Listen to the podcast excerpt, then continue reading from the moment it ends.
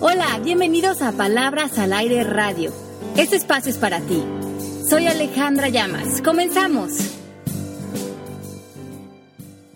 Bienvenidos a Palabras al Aire. Qué gusto estar, como dice Ale Llamas, un miércoles más con ustedes. Soy Pepe Bandera enlazándome desde la Ciudad de México y mandando besos grandes hasta Miami, en donde están mis compañeras Mari, Mel y Ale. Pero hoy tenemos un invitado especial que Ale nos va a presentar ahorita mismo. ¿Cómo están?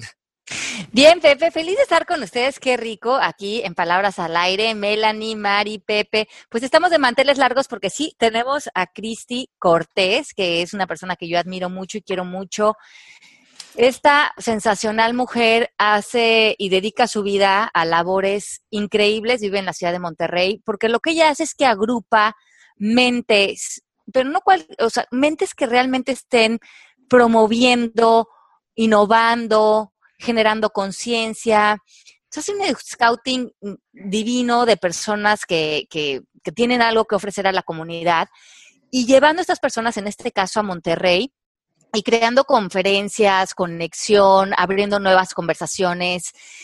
Y son esfuerzos monumentales porque organizar todo, traer a las personas, jalar a, tu público que, encuentren interés en, estos temas, que muchas veces son cosas muy evolucionadas, eh, ideas muy nuevas para muchos de nosotros y creo que es muy valiente y encontrar eh, en esto tu misión de vida me parece increíble y, y, y Cristi y su equipo hacen un trabajo maravilloso. Yo he estado en la oportunidad de estar en Foro Key, que es uno de los grandes foros que hacen ahí para la mujer, pero ahora te estás aventurando, Cristi, en hacer un foro grande, casi para 3.000 personas en Monterrey, con Ser Más Padres, y ahorita nos vas a hablar con detalle de, de, este gran proyecto que va a ser el 16 de noviembre, así que los que estén interesados en ir, bueno, va a ir Shefali, que yo la conozco, que es una de ellas que tuve la oportunidad de conocerla en un evento de Christie, que es esta mujer que escribió el libro de Conscious Parents. Yo les habría hablado de este libro antes en Palabras al Aire, pero tiene una idea de la educación increíble. Ella incluso estuvo con Oprah Winfrey, sus libros son súper recomendados, pero además, bueno, ya nos hablará Cristi con detalle de quién va a estar participando, pero si están por ahí, si pueden volar ese día a Monterrey, no se lo pierdan porque está increíble. Y producto ah. de esto, Cristi se certifica con Shefali en en esta em, manera de educar que se llama Padres Conscientes, Conscious Parents, y ella ahora, Cristi, da talleres de cómo ser un padre consciente desde esta filosofía, y nos viene a hablar de esto y compartirnos y darnos un poco de jalón de orejas a los que no estamos siendo tan conscientes, pero también ayudarnos a los que estamos como tan motivados en en hacer nuestra mayor labor o mejor labor como papás e, y, traer al mundo estos seres que ahora vienen con tantas misiones de que arreglar al mundo. Así es que, Melanie, eh, ¿cómo estás? Ahorita ya le damos bien la, entrada a Cristi. Muy bien, qué linda presentación te hicieron, Cristi. Ahora yo quiero oír todo eso. Bienvenida y aquí estamos. A todos nosotros nos interesa porque tenemos hijos, sobrinos, eh, casi nietos, todo, todo, Nietos por venir. Nietos por venir. ¿Cómo, cómo criar a los hijos? Súper interesante. Ay, gracias, Melanie, Ale, Pepe, por esta bienvenida. De verdad que estoy muy agradecida. Qué bueno, Cristi. Y cuéntanos, cuéntanos un poco de dónde nace esta, esta como ganas de, de, hacer estos encuentros, de, porque son encuentros como de conversaciones y, y, y, y, además son grandes, te avientas grandes retos, están bien soñadores, porque a lo mejor hay otras personas que nos escuchan que dicen, hijo, me encantaría ponerme a actuar así en mi comunidad. ¿Cómo ha sido esta experiencia primeramente para ti? Bueno, tú, ustedes saben que hace algunos años en, en México y en Monterrey específicamente vivimos una situación muy complicada con el tema de la seguridad. Y en ese entonces, eh, yo que vivo en, eh, en, uno de los municipios de la zona conurbada de Monterrey, donde pues hay muchas oportunidades, donde la mayoría de la gente tenemos oportunidades de estudiar una carrera, que vivimos bien. Y, y cuando empezó todo este problema de la inseguridad, la reacción natural de, toda la comunidad fue retraerse cada quien en sus municipios, dejar de salir, em, tratar de como protegerse. Y, yo sí tuve una pregunta. En ese momento yo estaba trabajando en una universidad em, y, tenía, que tenía que ir al centro de Monterrey a dar esas clases en la noche. y, y, me decían, oye, ¿por qué, este, oye, no te da miedo estar ahí en plena inseguridad? Y yo decía, es que venir acá, estar con estas personas, escuchar cómo van transformando su vida y su pensamiento, a mí me da esperanza de que Monterrey puede ser distinto. Y también me cuestionaba que, que si nosotros que teníamos todo y todas las oportunidades y el poder para cambiar las cosas en nuestra comunidad, nos estábamos encerrando, yo decía, pues si no somos nosotros, ¿quién va a ir a ayudar a, que en realidad las cosas cambien en Monterrey? Entonces, con esa inquietud de empezar a, despertar esa, pues para mí lógica, ¿no? De decir, pues somos nosotros que en vez de encerrarnos, pues enfrentemos ese miedo y vayamos a hacer algo con esa inquietud fue que, empezamos un grupo de amigas y yo a decir, vamos a, motivar a las mujeres de nuestra comunidad a que salgan, que no tengan miedo y que a través de ir a ayudar a otros se den cuenta de que hay esperanza de cambio. Y así fue que empezó, empezamos estos foros em, que eran eh, para mujeres. Y de ahí fueron derivando muchísimas más proyectos.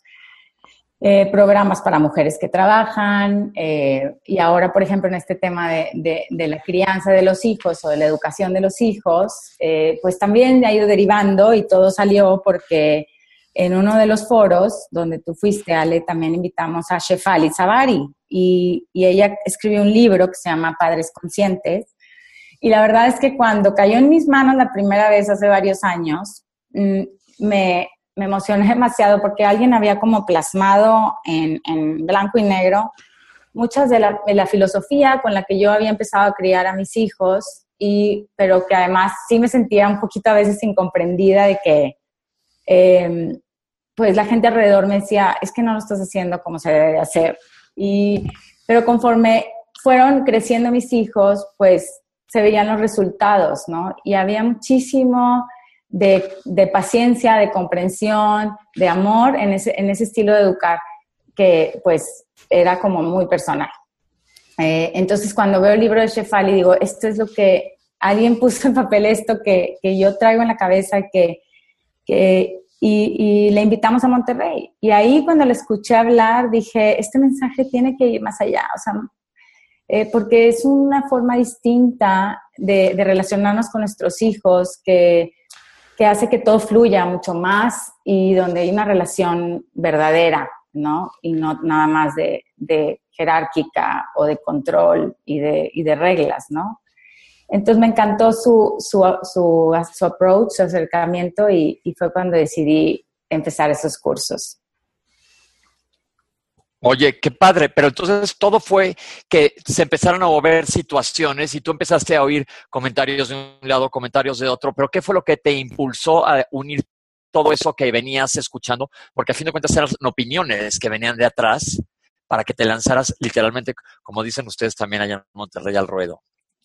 Pues mira, al principio, eh, fíjate, ahorita que está saliendo con Oprah, que Shefali está saliendo con Oprah, Oprah dice, en 25 años yo nunca había escuchado algo tan revolucionario eh, en, el en, el tema de, educación de los hijos, porque estamos acostumbrados a, hacia, educar hacia afuera, es decir, em, el hijo es el que tiene que cambiar, el hijo es el que está mal, y todas las técnicas de, de, crianza como que perpetúan esta idea eh, de que hay que cambiar a los hijos o hay que educarlos o hay que corregirlos y nunca, nunca nos eh, hacen cuestionarnos a nosotros si eso que queremos para ellos es exactamente lo mejor para ellos.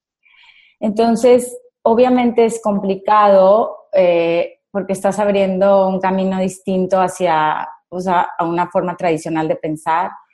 Pero lo que sucede es que quien escucha esta nueva forma este, se libera. Es una traemos una carga muy fuerte como papás de, educar a los hijos perfectos, de nosotros ser las mamás perfectas, los papás perfectos.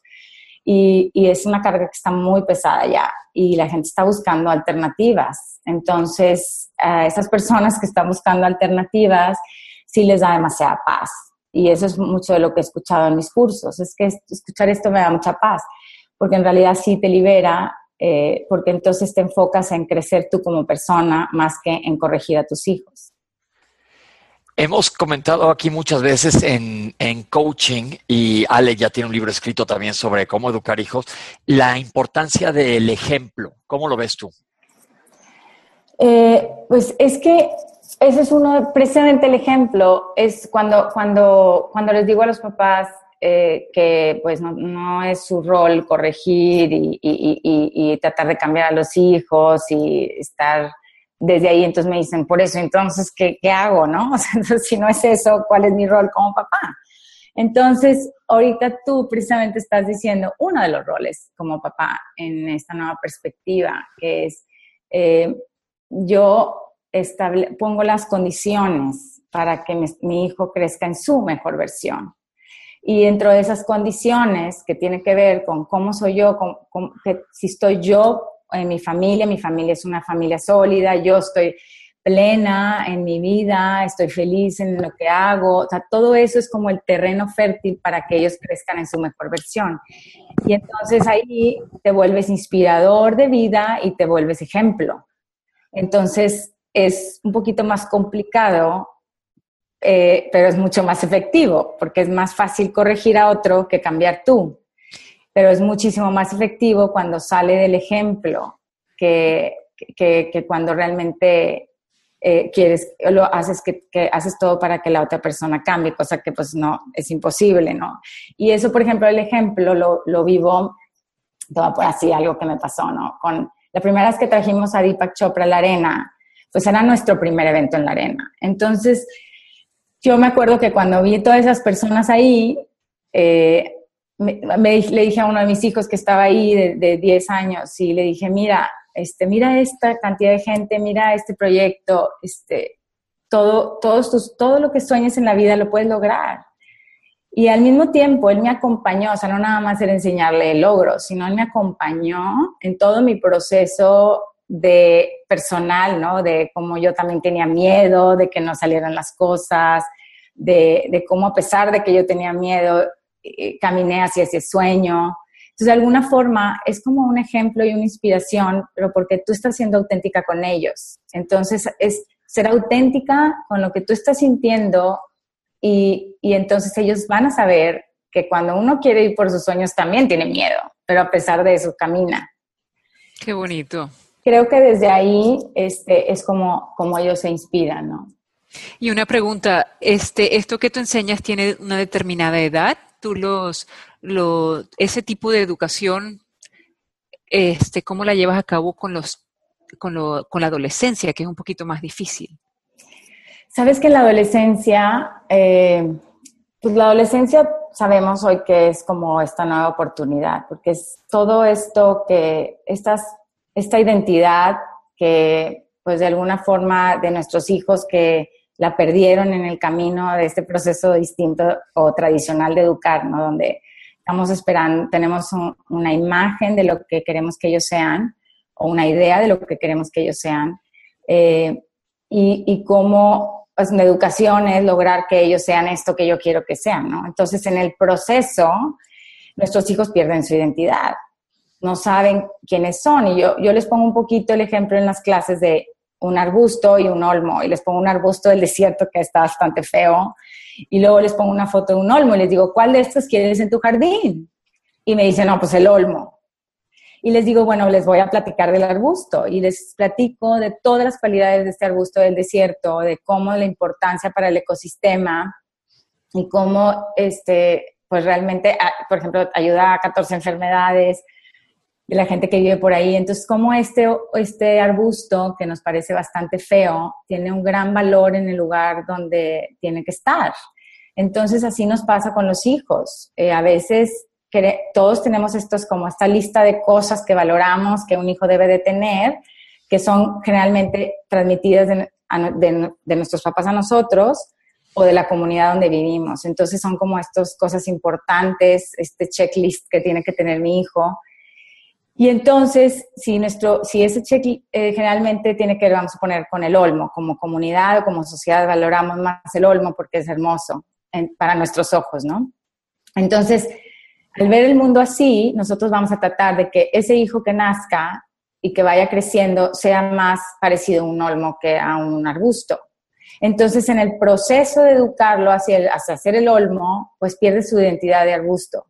Entonces, cuando llegan a la adolescencia, se abre una nueva ventana para ellos, maravillosa, donde ellos empiezan a cuestionar la identidad que nosotros les hemos de alguna forma impuesto. Entonces empiezan a decir, oye, este, realmente eso que mi mamá dice que yo debo de ser, debo ser.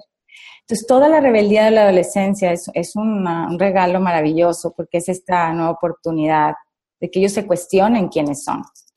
Entonces, en esta, este, este acercamiento o este approach a, a, esta forma de educar, habla de dar esa oportunidad a que el hijo se vuelva a reencontrar consigo mismo, ¿no? Pero muchas veces eh, nosotros como papás no estamos listos para dejarlos ir o nos parece que esta rebeldía, nos da miedo la rebeldía, porque sentimos que la rebeldía este, los va a poner en peligro. Entonces, eh, cuando entras en esta conciencia de que en realidad es un proceso importante para ellos, empiezas a hacerte un lado en muchas cosas que quieres controlar. Entonces, es como empiezas a, observarte tú en todos estos miedos y empiezas a enfrentar esos miedos. Eh, y decir, ok, ¿por qué tengo miedo a que empiecen a vivir su sexualidad? Este, ¿Por qué tengo miedo a que empiecen a experimentar con el alcohol o con cosas que a lo mejor yo tengo como negativas, pero que son naturales de la edad? ¿Y, qué hago yo con esto? ¿Y cómo hago para poder guiarlo sin contaminar mis miedos? Y entonces es, es, es un trabajo de conciencia, no, es, no hay una técnica detrás de cómo hacerlo, más bien es conectarte con tu hijo eh, para poder saber qué es lo que está sintiendo. Entonces, este, por ejemplo, en, una, en un caso de, una mamá que, va conmigo a coaching, que había tomado mi curso, me platicaba de, un caso de su hija, este, que pues de repente se, dio cuenta que la hija había tomado, ¿no? En, una situación muy complicada y la niña tiene 15 años.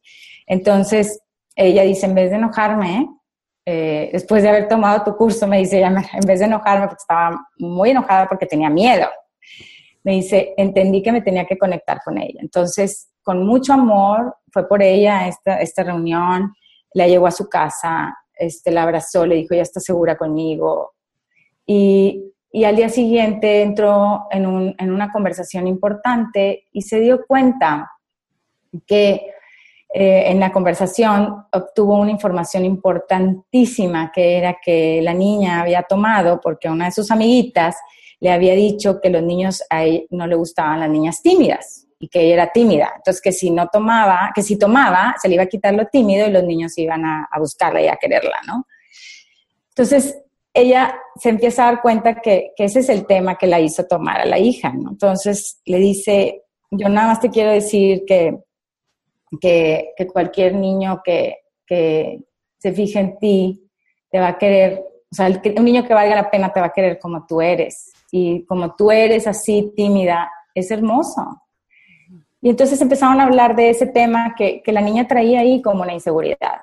Pero si nosotros, ella, ella abrió la puerta con su actitud hacia este error de su hija o esta experiencia de su hija, ella tuvo una actitud de apertura y de compasión.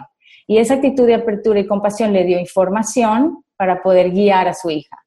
Información mucho más importante, ¿verdad? Sí, porque yo le digo, es que fue, te, dieron más de cuenta que la, el ingrediente que, bueno, cualquiera soñaría podernos meter a la cabeza de nuestros hijos, pero a veces no podemos porque en la adolescencia es complicado.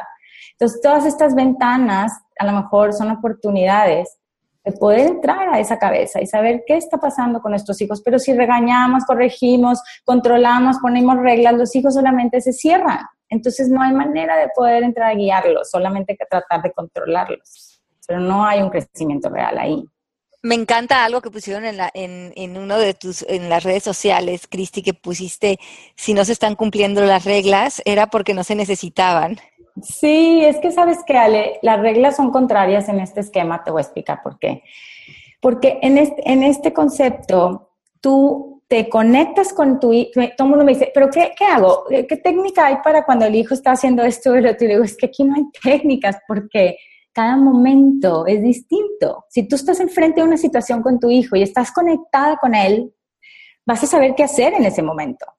Entonces, no, si tú te pones reglas de lo que no se debe hacer o sí se debe hacer, limitas tu, tu espacio de acción en el momento.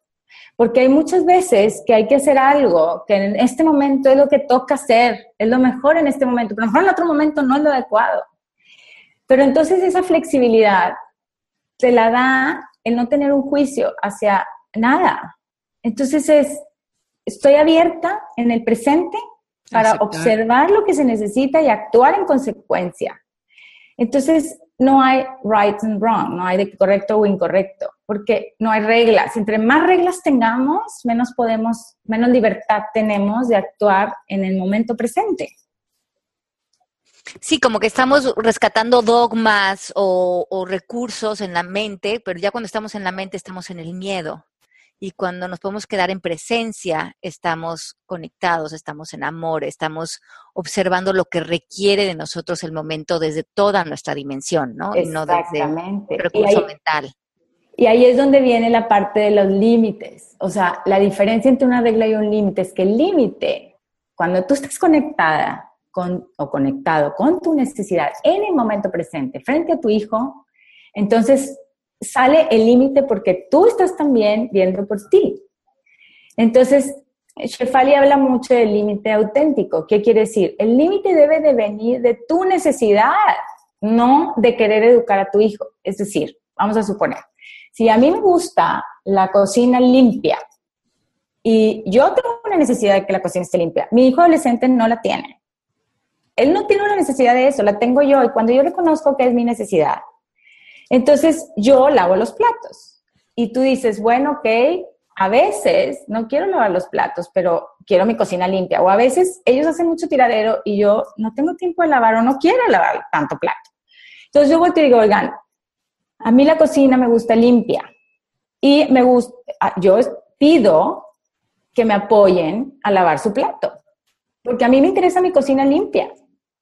Entonces, cuando tú pides haces un pedido muy concreto que tú requieres, entonces tienes inmediatamente una respuesta positiva.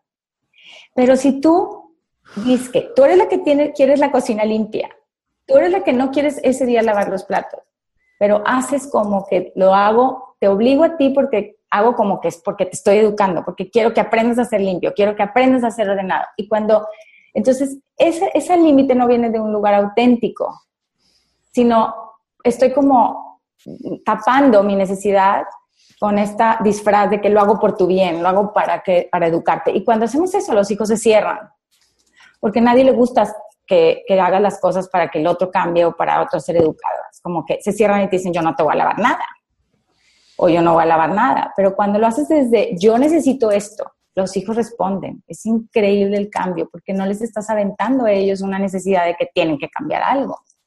Y además los niños son tan inteligentes que te cachan en dos segundos cuando estás siendo auténtico y estás haciendo algo desde la congruencia y desde el bienestar, a cuando lo estás haciendo el plan con maña. De, ¿no? quiero que sea, hagas algo porque ahora yo me quiero poner una medalla de que soy una buena mamá o de que educo bien o de que mi hijo es limpio. Lo estás haciendo o por una aprobación o por, por otras cosas donde en realidad el niño desaparece completamente. Exactamente. Y una pregunta, ¿qué hacer eh, los que estamos aquí en México y en Monterrey de tener el mismo problema con el abuso terrible de alcohol en los adolescentes? ¿Cómo les hablas? Porque, híjole, no sabes lo que es llegar al hospital y ver una niña de 16 años con el páncreas abierto en dos. Dijeras, una, bueno, pero 20 o accidentes porque están hasta el cepillo los niños que toman ahora muchísimos shots y ves a los papás y me ha tocado ver a los papás muy permisivos porque dicen, ah, pues si todos los demás niños lo hacen, nosotros pues los míos, ¿por qué no? Y me tocó, me acuerdo perfecto, hace no tanto un caso de una mamá en el que ella ya había dicho eso, no, pues todos los, aquí en México todos lo hacen, el niño no tiene ni 18 años, pero el niño atropelló a, alguien más. Entonces ella estaba súper afligida, no sé qué, ¿cómo manejas eso? Bueno, obviamente, este, si, hay, si está la vida de alguien más o del niño en riesgo, pues tienes que actuar inmediatamente y con firmeza y ahí no hay nada de que vamos a negociar ni que quiero que aprendas o, o es, no, o sea, y es urgente en ese momento actuar. Pero la mayoría de las veces lo que sucede es que no estamos en esa situación y, y no, no, es una cuestión de permitirlo o no permitirlo. O sea, nosotros no podemos permitir o no permitir que nuestros hijos tomen, y más en la adolescencia, porque eso lo van a hacer a nuestras espaldas o enfrente o atrás, si ellos quieren. Eso es lo complicado de esto. Aquí... Lo hicimos todos, a fin de cuentas. Todos. Sí. Y, y, y no es, creemos como papás que lo podemos controlar, pero claro que no lo podemos controlar. Entonces, aquí el tema es entender... Eh, Shefali tiene una cosa muy interesante que dice, nunca es el comportamiento, siempre es la emoción que está debajo del comportamiento. Y entonces, si un hijo mío está tomando mucho, entonces si yo me clavo, digamos, en el tema de que está tomando mucho, voy a querer controlar eso.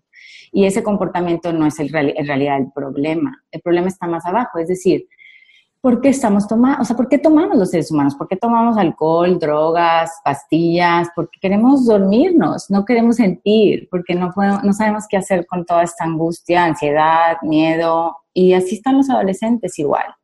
Entonces es un tema, y, y, y Brené Brown lo habla en el tema de la vulnerabilidad. Tenemos pavor a ser vulnerables y estos niños en la adolescencia tienen pavor, están con esta identidad creada desde niños de quiénes son los, quiénes deben de ser ellos. Entonces están con esta máscara y su único trabajo en la vida, en la adolescencia, es hacer todo para que esa máscara nunca se caiga y nadie note quiénes son ellos en realidad. Y esto causa muchísima angustia, muchísima ansiedad de no, no ser suficientemente bueno, de no, no, no eh, hay muchos miedos en la adolescencia y también de adultos. Entonces, pero en la adolescencia es muchísimo más marcado. Entonces, todos estos miedos y ansiedades, pues hay que taparlas de alguna manera, porque no sé qué hacer con ellas. Y entonces las tapamos muchas, con todas estas sustancias. Entonces es, si mi hijo está tomando mucho, que, o sea, ¿qué hacer? Pues tienes que ir al siguiente nivel, en realidad conectarte con él y saber qué está pasando en su cabeza, qué está sintiendo en la vida y cómo lo puedes guiar para, para que pueda descubrir quién es en realidad y entre en un estado de mucho más aceptación y paz.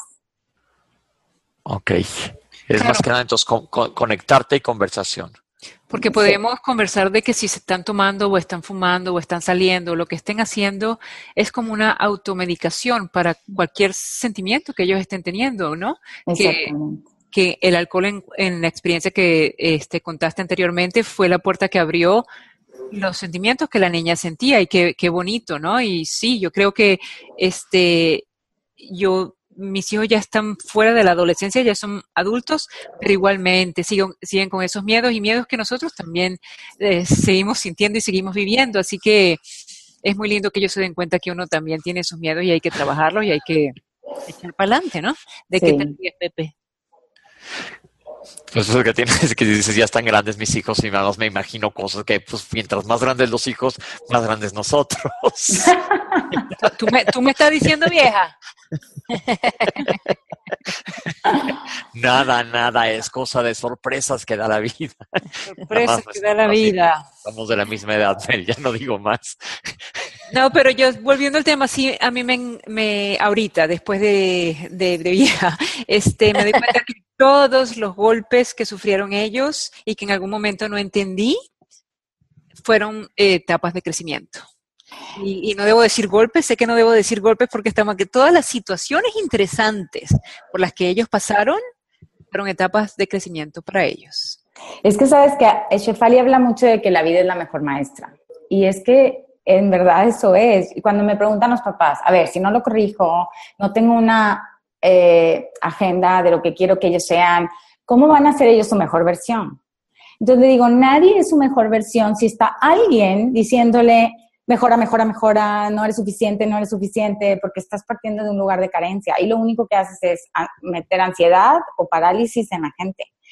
Y entonces ahí sí necesitamos todo el tema de la disciplina robótica para poder seguir caminando en la vida, porque en realidad no hay nada que venga de adentro, no una motivación. Y el proceso de, mejora en, el tema de, de padres conscientes está más relacionado a, como papás, tú acompañas a tu hijo en todas esas experiencias de vida. Y cada experiencia de vida, si se vive conscientemente, es como una persona evoluciona a ser mejor, a ser mejor, pero es a través de estos milestones, estos pequeños momentos de la vida. No es a través de exigir que sean mejores, de exigir que lo hagan bien, de es como otro concepto. Y entonces en este concepto de que la vida es la maestra y tú acompañas, eres guía, transmites a lo mejor lo que tú has aprendido, eh, este, simplemente acompañas en el proceso. Entonces, esta persona crece desde un lugar de aceptación, entonces sabe que, que, entonces su motivación es interna. Yo quiero ir por un sueño en la vida, no necesito disciplina externa, porque cuando yo quiero algo voy y lo consigo. ¿Por qué? Porque sé cómo manejar mis miedos, verlos y, sacarle la vuelta, ¿no? Cristi, ¿cuál es el shock más cuando das cursos a los papás? y, con, estas creencias más tradicionales, ¿cuáles así las respuestas de más shock que recibes de, ellos? O donde se muestran completamente incrédulos con esta manera de educar. Bueno, ahí me doy cuenta que cuando digo que no, o sea, que el control no sirve para nada, haz de cuenta que inmediatamente el cerebro piensa abandono, entonces ya no hago nada. y les digo, es que entre el control, o sea, entre el control y, el abandono hay un chorro de cosas que hacer.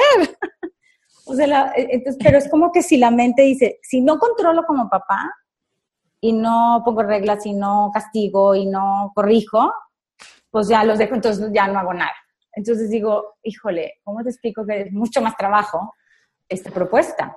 Es un trabajo donde hay muchísima más presencia y un trabajo donde parte de, de tu desarrollo como persona y de apropiarte de lo que es tuyo y hacerte responsable de lo tuyo y respetar a tu hijo que está enfrente y tratarlo como persona normal como tú que está viviendo un crecimiento, un proceso de crecimiento.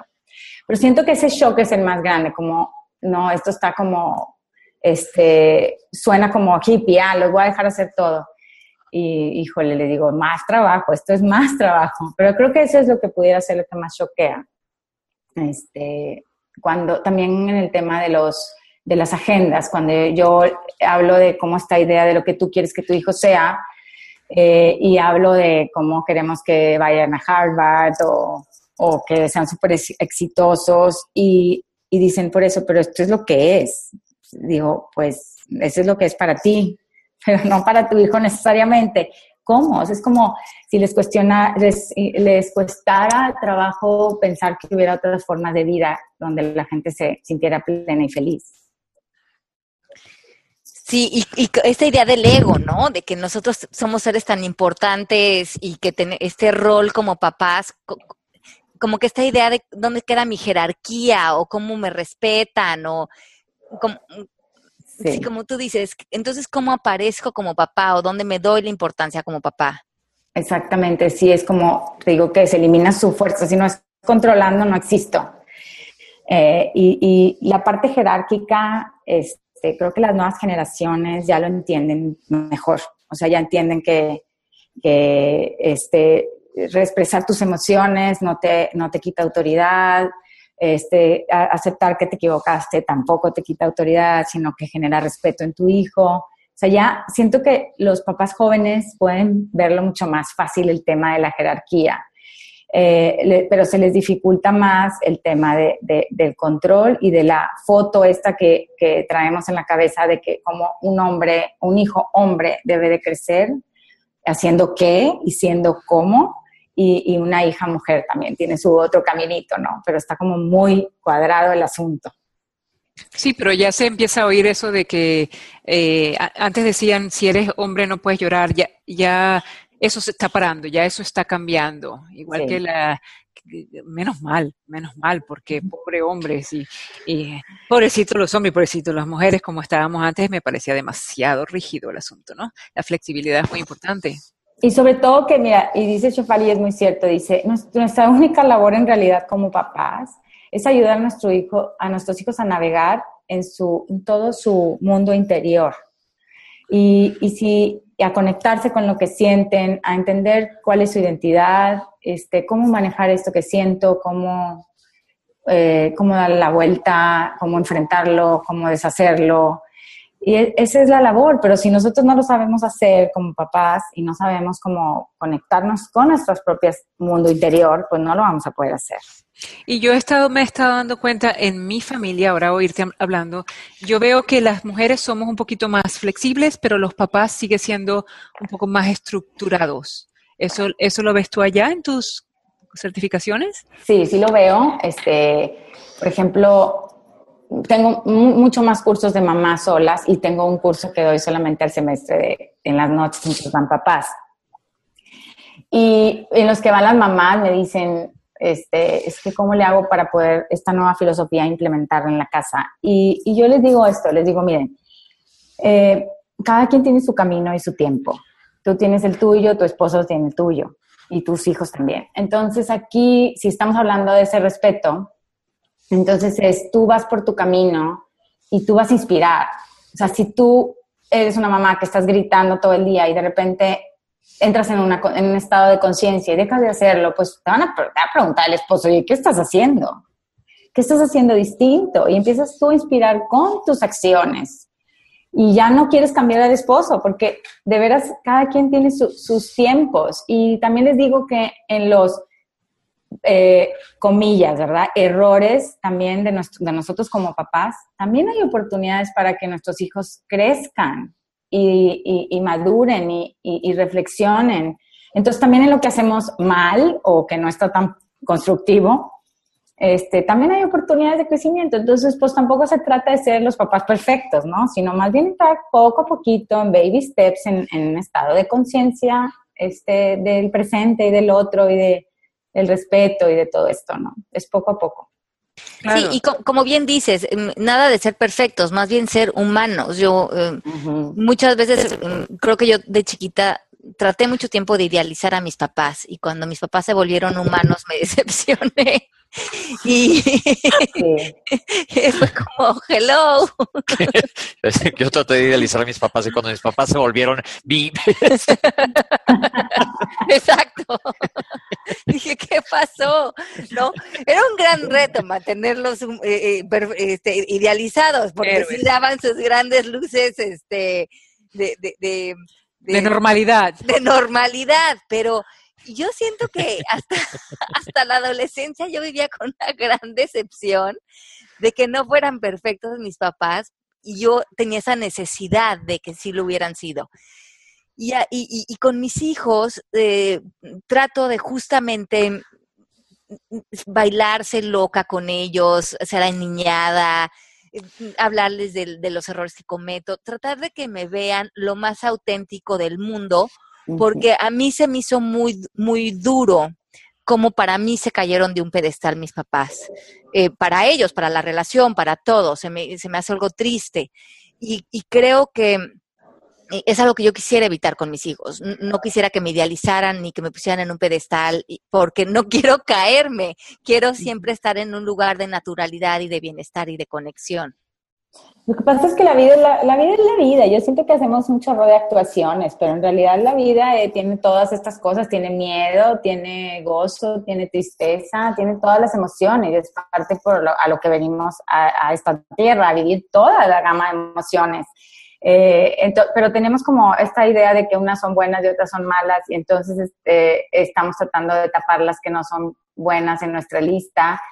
Eh, pero en realidad este, venimos a, vivir la vida tal cual es. Y, a medida que tú te, expongas a tus hijos eh, y, te encuentres con tus hijos tal cual de quién soy, con todos tus procesos de crecimiento, entonces ellos los enseñas a hacer lo mismo. Y a medida que quieras pretender una postura, los enseñas a ellos a no también tampoco ser auténticos y también estar eh, eh, como tratando de proteger esta misma postura. Y pues se trata de que enseñemos a nuestros hijos el camino.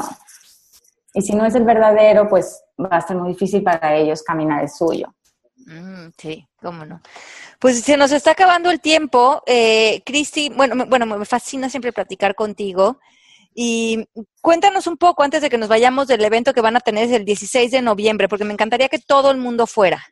Ay, Ale, gracias. Mira, estamos muy entusiasmadas con el, con el, proyecto. Em, e, está dividido en tres. Son, son cinco conferencistas. Es el lunes 16 de noviembre de 9 de la mañana a 2 de la tarde. Y está dividido como en tres, ¿no? Conecta, que es Michelle Bert, que habla de espiritualidad para niños.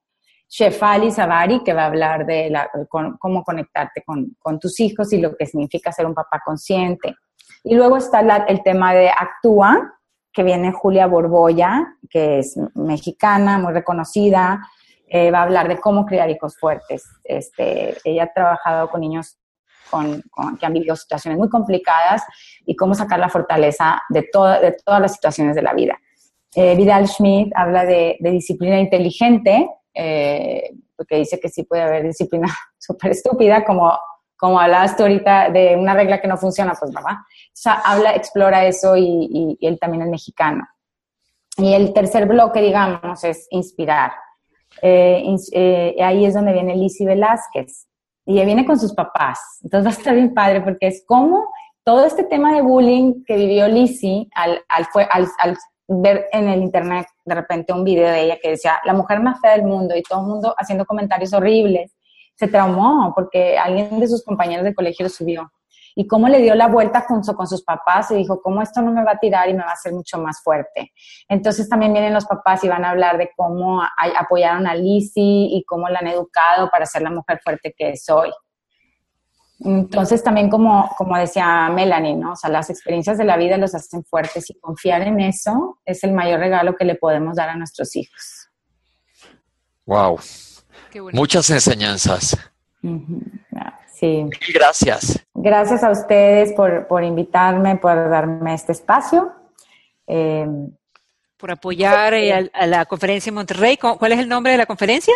Ser más padres, lunes 16 de noviembre es asueto, entonces pues no hay excusa. De 9 a 2 nos encantaría verlos ahí en la Ser más padres, padres, claro que sí. Sí, ser padres más padres. ¿Cómo se diría en venezolano?